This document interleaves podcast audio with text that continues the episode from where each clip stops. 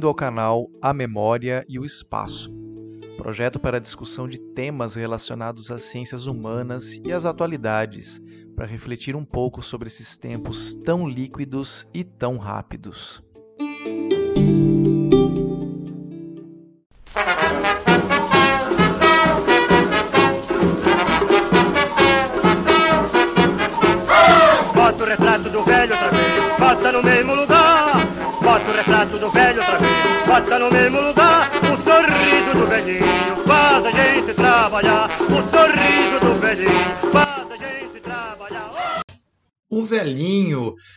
Caso, é Getúlio Vargas, personagem fundamental da história do Brasil, que tentava novamente chegar à presidência e, dessa vez, através do voto, já que chegara anteriormente ao poder através de um golpe militar. O velhinho, pois, venceu e seu retrato voltou para o mesmo lugar. E o jingle de campanha, interpretado por Francisco Alves, faz menção ao retrato presidencial, pendurado em todas as repartições públicas do país, como ordenava um decreto de sua autoria. Ué, mas isso não acontece até hoje? Sim. É possível afirmar sem medo de ser feliz que Getúlio Vargas dá o pontapé inicial do populismo no Brasil. Sistema que, ganhando roupas novas, ferramentas novas, sorrisos novos e práticas muito antigas, permanece até hoje agarrado ao nosso velho ou será conservador sistema político? Podemos definir o populismo como uma prática política baseada na apropriação das demandas populares por um líder carismático, visto pelas massas como o único capaz de guiar o povo para uma espécie de salvação. Eventualmente de viés autoritário, o populismo só se tornou viável após o advento dos meios de comunicação de massa, como o rádio, o cinema e a televisão, dada a dependência que esse fenômeno político tem da propaganda.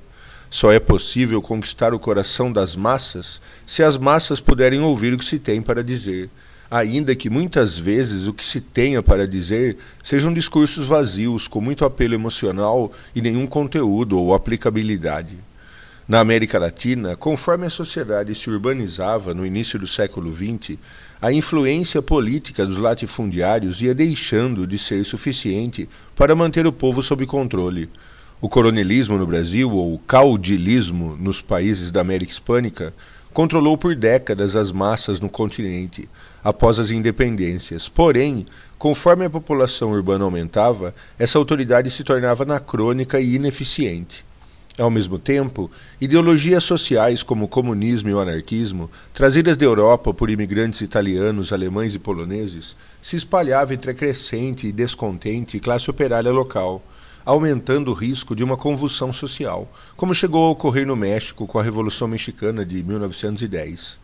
Diante desse cenário, para evitar, por um lado, a realização de mudanças estruturais profundas que tirariam privilégios dos grupos historicamente favorecidos nas sociedades latino-americanas, e por outro, para impedir a convulsão social que as lideranças políticas de países como México, Brasil e Argentina conceberam a prática do populismo no início dos anos 30, não como um sistema elaborado, uma teoria política, mas como um conjunto de práticas que, com as especificidades de cada país, deu conta de apaziguar os seus respectivos conflitos sociais.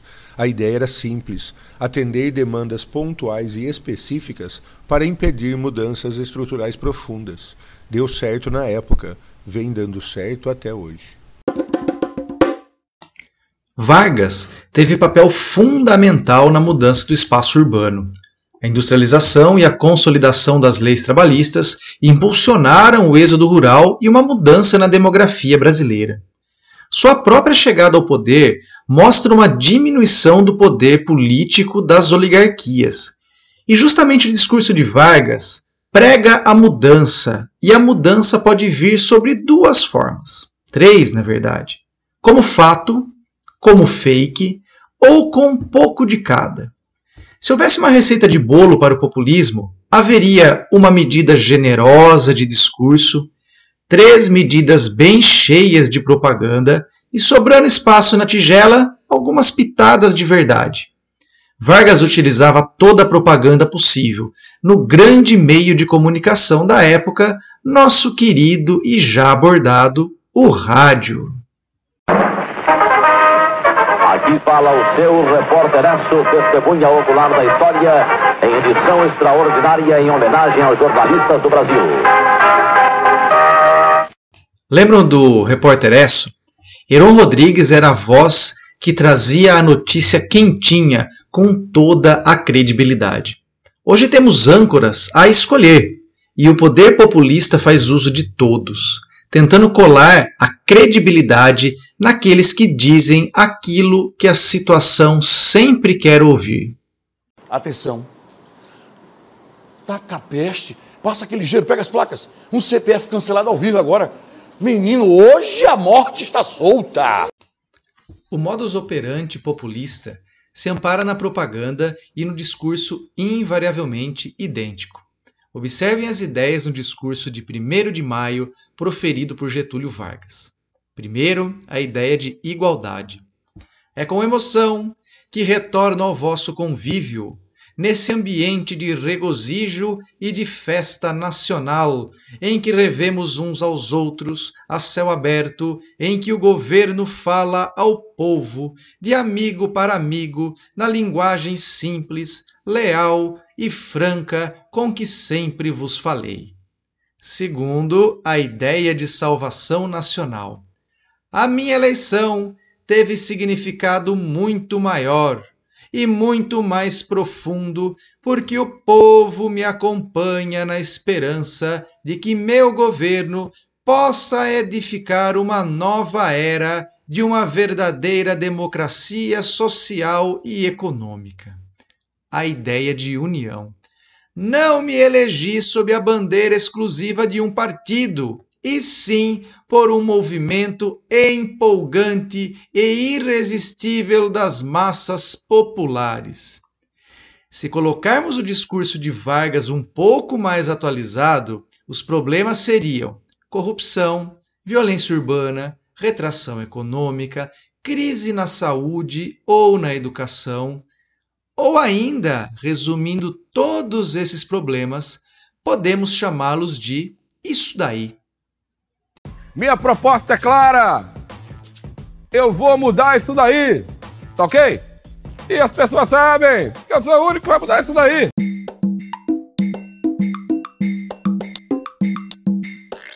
É inegável que líderes populistas como o mexicano Lázaro Cárdenas, o argentino Perón e Getúlio Vargas foram responsáveis por enormes conquistas sociais, estruturais e econômicas para seus países.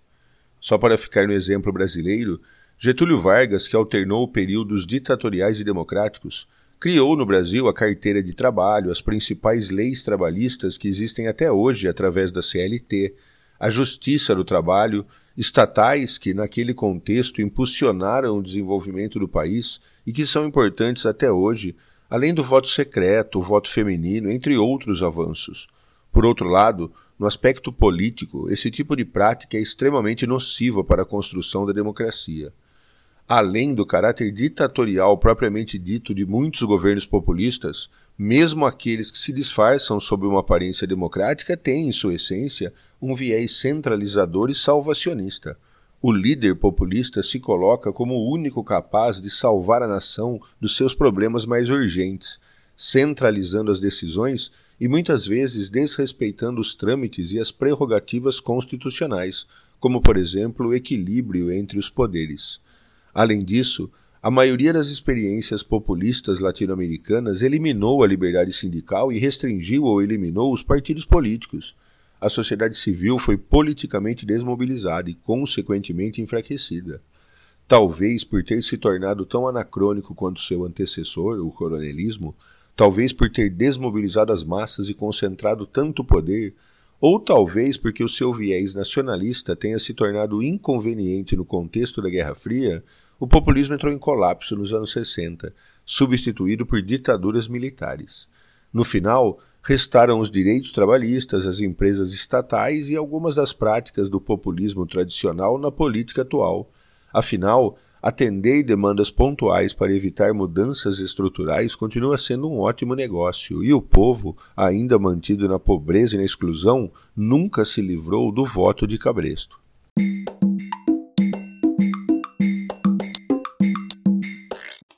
Como você bem disse, Conrado, populismo tem sérios problemas de personalidade.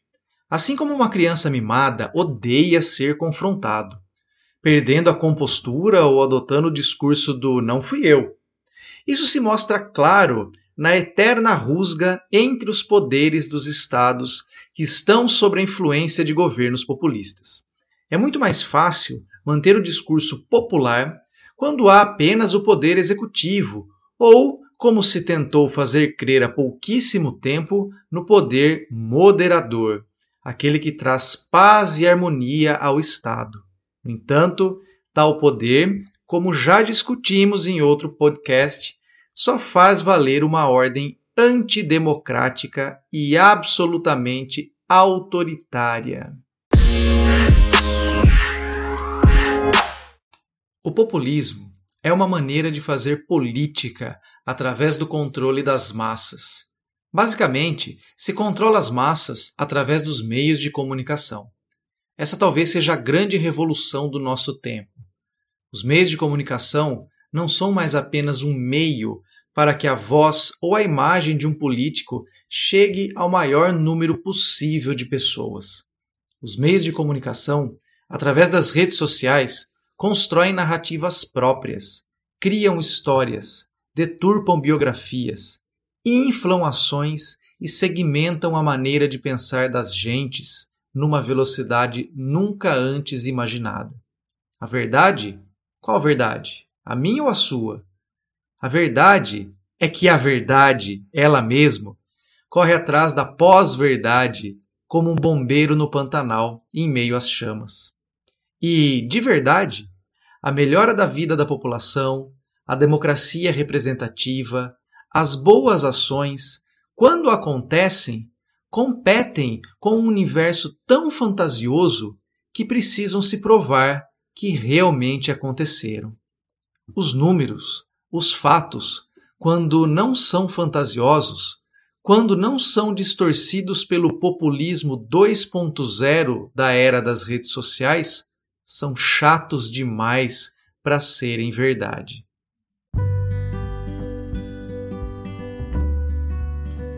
E esse foi mais um episódio do canal A Memória e o Espaço, idealizado e produzido pelos professores Conrado Ferrante Bichara e Éder Paulo Spati Júnior.